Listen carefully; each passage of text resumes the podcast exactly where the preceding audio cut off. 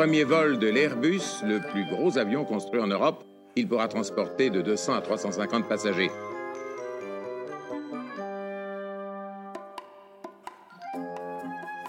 Le 28 octobre 1972, l'A300, le premier Airbus de l'histoire, décollait pour la première fois de la piste de Toulouse-Blagnac. Difficile aujourd'hui d'imaginer qu'avant cette date, aucun Airbus ne volait dans le monde et que derrière la réalisation de cet appareil allait s'ériger toute la construction aéronautique civile européenne et que suivrait une famille prestigieuse d'avions commerciaux hissant Airbus au premier rang des avionneurs mondiaux. Avec Philippe Jarry, qui a œuvré pendant 30 ans au sein d'Airbus, qui a vendu des Airbus, qui a dirigé la stratégie et s'est occupé des programmes futurs, nous allons vous raconter l'histoire de l'A300. A300, l'Airbus qui a fait décoller l'Europe une série en cinq épisodes de la collection Mémoire d'Aérobuzz. Chapitre 2 Le sursaut européen.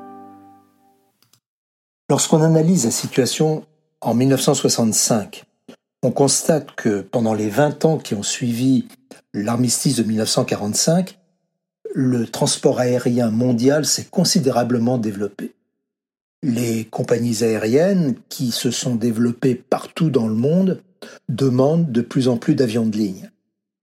Pour répondre à leurs besoins, les constructeurs américains ont su rapidement leur proposer une gamme d'avions qui maintenant va du jet intercontinental quadriréacteur au court et moyen courrier, également réaction. Ils occupent 80% du marché. En Europe, la situation est tout autre notamment en France et en Grande-Bretagne, où malgré des succès locaux avec des avions euh, intéressants et créatifs, on ne parvient pas à s'implanter durablement sur ce marché pourtant prometteur. Et on sent bien que pour y parvenir, il va falloir s'organiser. Philippe Jarry, comment va-t-on y parvenir? Alors déjà dans les années 50, il se passe quelque chose de fondamental en Europe. C'est l'ouverture donné à la République fédérale d'Allemagne de s'équiper avec une aviation euh, qu'on lui avait interdite en 1945. Et euh, l'élan industriel et technique qui a lieu dans, ce, dans cette Allemagne de l'Ouest, de l'Ouest, euh, financé largement par les aides américaines, va finalement faire ressurgir l'industrie aéronautique. Ça, c'est un fait extrêmement important pour l'Europe aéronautique.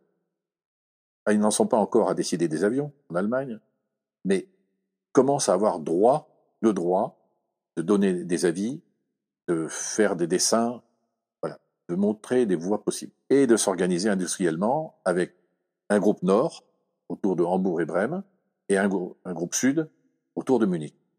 Et ça, ça va avoir un impact formidable. Et très vite, les Allemands, qui ont déjà donc regroupé les rescapés de leur industrie de guerre, vont se rendre compte que pour aller plus loin, il va même falloir unir le nord, leur nord et leur sud. Et ça, ils le font très très vite. En France, il se passe aussi un regroupement des différentes entreprises. On a à partir de Sud Aviation et de Nord Aviation, ça va fusionner, etc. Bon, il va y avoir des regroupements. On sent bien que les besoins, les, besoins en capacité technique et financière et humaine sont tels qu'il faut absolument regrouper les entreprises. En Angleterre, j'allais dire c'est encore pire, puisqu'il y a un émiettement de, tous les industriels, chacun ayant eu des programmes fabuleux pendant la Deuxième Guerre mondiale, et ça peut plus tenir. Donc on va les regrouper, les regrouper, les regrouper petit à petit, pour arriver finalement à quelques gros consortiums comme la British Aircraft Corporation. Donc on sent bien, déjà on voit au niveau national qu'il y a des regroupements. Le changement de mentalité, va sans doute se faire au moment où ces Européens voient la vague industrielle et financière qu'ils ont en face d'eux et qui vient des États-Unis, avec des financements de budget militaire du Pentagone inconnus, inconnus et hors de proportion avec ce qui est disponible au sein de chacun des pays européens. Et donc le changement de mentalité qui se prépare, c'est est-ce que le moment n'est pas venu de coopérer?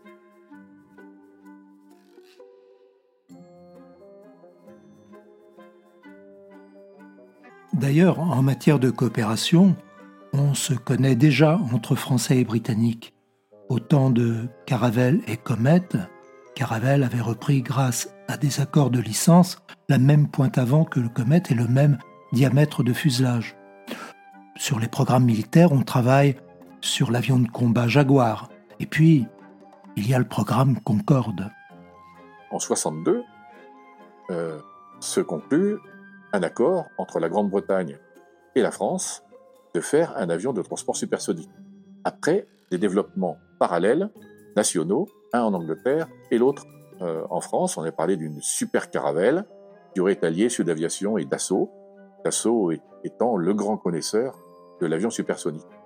Bon, finalement, ça va pas se faire comme ça. Et malgré les problèmes politiques énormes qui existent et qui continuent d'exister entre la France et l'Angleterre, eh bien, le Concorde est lancé. Concorde est lancé, et au milieu des années 60, le programme suit son cours.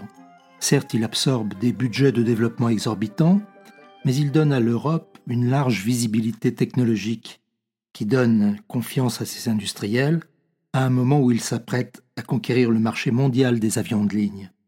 Par ailleurs, depuis la fin des années 50, la France et l'Allemagne, dans le cadre d'une politique volontariste de rapprochement, sont engagés dans de nombreux programmes de coopération, et notamment dans l'aéronautique.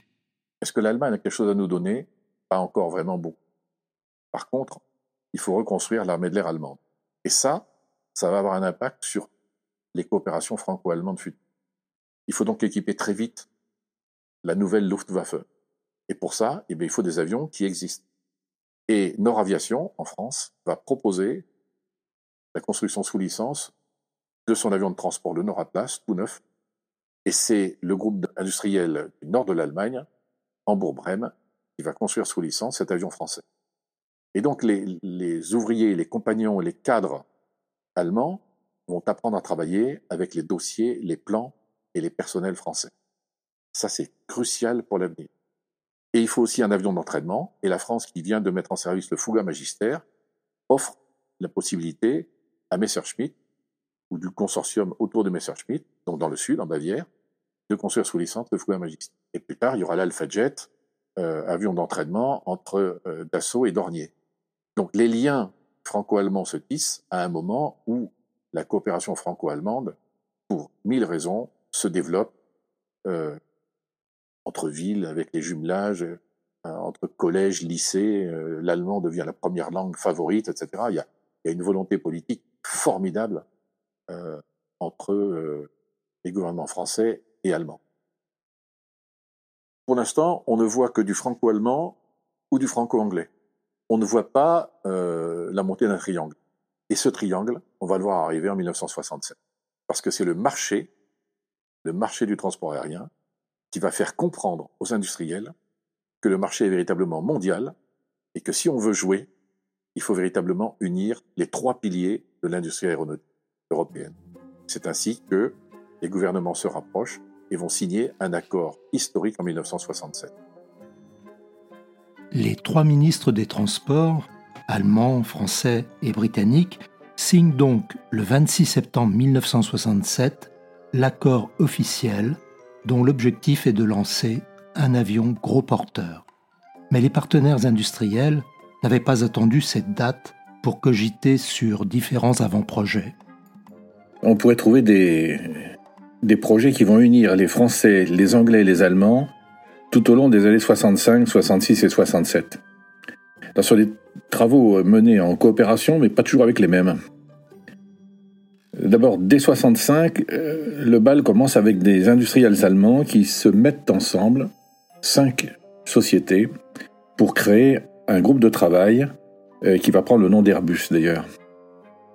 La même année, c'est Hawker, Breguet et Noraviation qui commencent un travail en commun sur un avion de grande taille, un peu plus gros que l'A300 d'ailleurs, euh, qui va s'appeler le HBN 100. Et l'A300 va lui ressembler beaucoup plus tard. Ensuite, c'est Sud Aviation, qui n'est pas en reste, parce que déjà en 65, ils avaient commencé à travailler avec Dassault sur une double coopération, une sorte de coopération croisée.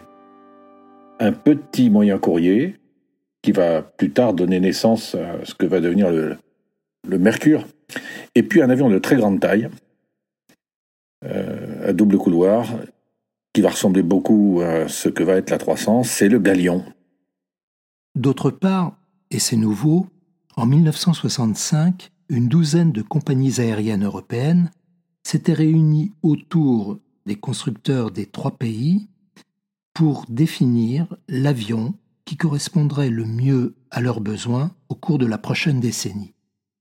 Toutes bien sûr n'ont pas les mêmes critères de choix qui dépendent des destinations qu'elles desservent. Mais à l'issue de cette réunion, toutes s'entendent pour conclure que l'appareil qu'il leur faut devrait être un gros porteur de 200 à 300 places. Pour résumer ce deuxième chapitre de l'histoire de l'A300, disons donc qu'au milieu des années 60, les États-Unis dominent commercialement et techniquement le marché mondial des avions de ligne alors en plein essor. Pour s'y ancrer durablement et contrer cette avance américaine, les Européens doivent absolument réagir. Ils le font avec beaucoup d'énergie en constatant que devant l'ampleur des moyens techniques, financiers et humains nécessaires pour développer un appareil de transport civil, ils n'ont d'autre solution que de coopérer. Et la Grande-Bretagne, la France et l'Allemagne, qui, à l'issue de ces dix années de purgatoire, étaient revenus en 1955 sur le devant de la scène aéronautique, signent en 1967 un accord historique en vue de lancer l'avion gros porteur de 200 à 300 places que réclament les compagnies aériennes européennes. Tout semble donc aller pour le mieux, en apparence, et en apparence seulement, car la période qui s'ouvre à partir de 1967 va être ponctuée de rebondissements et de déconvenus. Mais elle aboutira en juin 1969 à un autre accord historique qui marquera le véritable lancement du gros porteur européen. Il s'appellera A300B. Ce sera l'objet du chapitre 3 de notre série A300, l'Airbus qui a fait décoller l'Europe.